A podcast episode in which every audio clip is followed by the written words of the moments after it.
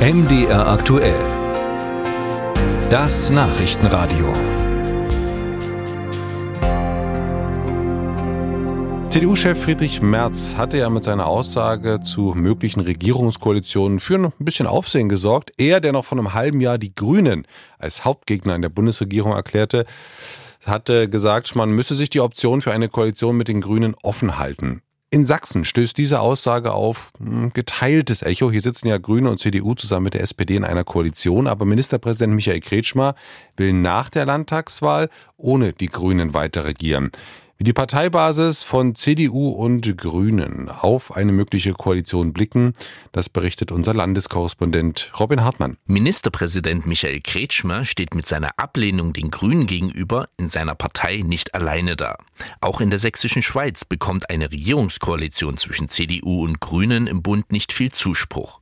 Zumindest nicht mit diesen Grünen, sagt die CDU-Oberbürgermeisterin von Dippoldeswalde, Kerstin Körner. Aktuell fallen die Grünen im Bund ja eher mit ideologiebetriebener Politik auf und machen es uns hier in den Kommunen auf der kommunalen Ebene angesichts der Auswirkungen, ich denke da ans Heizungsgesetz, die Agrarsubvention oder insgesamt die Gesellschaftspolitik, macht es uns nahezu unmöglich, dieser Politik etwas abzugewinnen. Sie ist aber auch generell davon irritiert, dass Friedrich Merz jetzt dieses Fass aufmacht. Ich habe erst mal auf den Kalender Kalender geguckt, wann die Bundestagswahlen genau sind. Und ich sage jetzt mal anderthalb Jahre vor einer Wahl ist es aus meiner Sicht unklug, über politische Optionen zu philosophieren oder nachzudenken. Auf Seiten der Grünen treffen die Aussagen von Friedrich Merz hingegen auf Zustimmung. So wie bei der Stadtratsfraktionsvorsitzenden der Grünen in Chemnitz, Manuela Tschöck-Engelhardt. Es ist zu begrüßen, dass Friedrich Merz das sich jetzt offen hält, weil wenn man von vornherein in einen Bundestagswahlkampf oder in eine anstehende Bundestagswahl geht und schon verschiedene Dinge ausschließt, bremst man sich ja selber aus. Es gebe zwischen den beiden Parteien verbindende Elemente, sagt Schöck Engelhardt.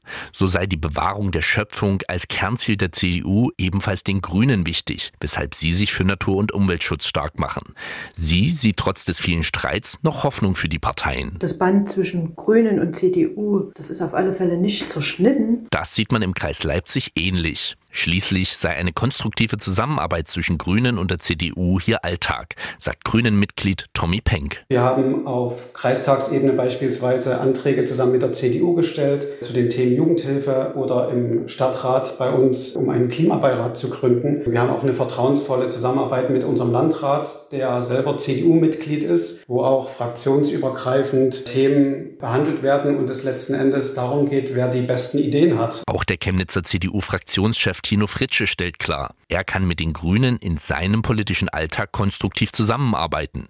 Aber ich will es vielleicht mal so einordnen, dass ich sage, es ist ja immer noch ein Unterschied, ob man jetzt äh, im Stadtrat mit einer grünen Fraktion Beschlussanträge gemeinsam bespricht oder einreicht oder Bundespolitik. Das sind ja, ich sag mal, Lichtjahre dazwischen. Wenn ich jetzt in der Bundespolitik wäre, würde ich spontan sagen, könnte ich mir mit der Politik, die die Grünen derzeitig machen, keine Zusammenarbeit vorstellen. Aber das ist ja jetzt auch eine Momentaufnahme. Das hat aber jetzt nichts mit Stadtpolitik zu tun. Fritsche stellt aber klar, Merz habe nicht behauptet, er wolle in einer Koalition mit den Grünen zusammenarbeiten. Er schließe sie neben SPD und FDP nur nicht explizit aus.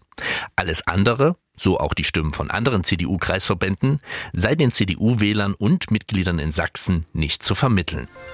Musik